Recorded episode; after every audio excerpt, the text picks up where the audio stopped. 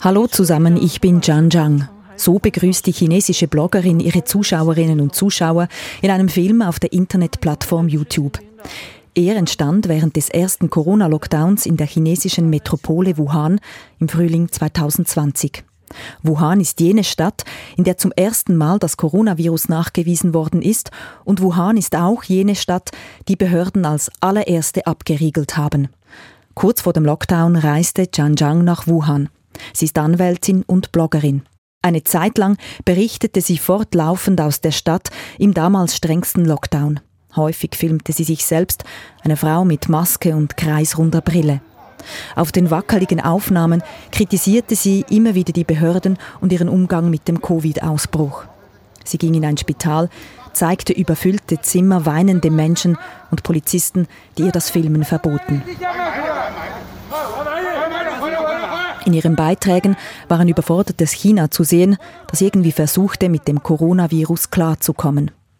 Gut drei Monate lang stellte Zhang Zhang Video um Video ins Netz. Dann wurde sie festgenommen und am 28. Dezember 2020 zu vier Jahren Haft verurteilt. Der Vorwurf, sie sei eine Unruhestifterin und habe auf den sozialen Medien falsche Informationen verbreitet. Zhang Zhang ist eine von mehreren Bürgerjournalistinnen und Bürgerjournalisten Chinas. Sie arbeiten nicht für ein offizielles Medium, senden ihre Inhalte selbstständig über Kanäle und sie berichten auf eigene Faust in einem Land, in dem es Staatsmedien und Zensur gibt. Der Regierung passten sie nicht, gerade während Corona fielen sie in Ungnade.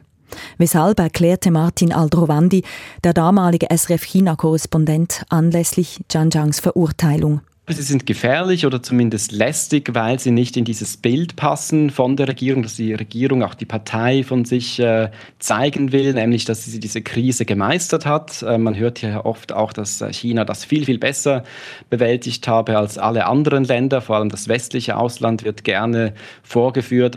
Und wenn natürlich dann Leute wie Zhang Zhan oder auch andere solche Videos zeigen, dann wird dieses Bild natürlich beschädigt und das wird auch in den chinesischen sozialen Medien diskutiert. Sagte sagte Martin Aldrovandi im Echo der Zeit. Laut der Organisation Reporter ohne Grenzen sitzen heute fast 100 Medienschaffende in China im Gefängnis. Die 39-jährige Zhang Zhang ist eine von ihnen. Ihr Gesundheitszustand hält Reporter ohne Grenzen für besorgniserregend. Sie führte monatelang einen Hungerstreik durch und musste zwangsernährt werden.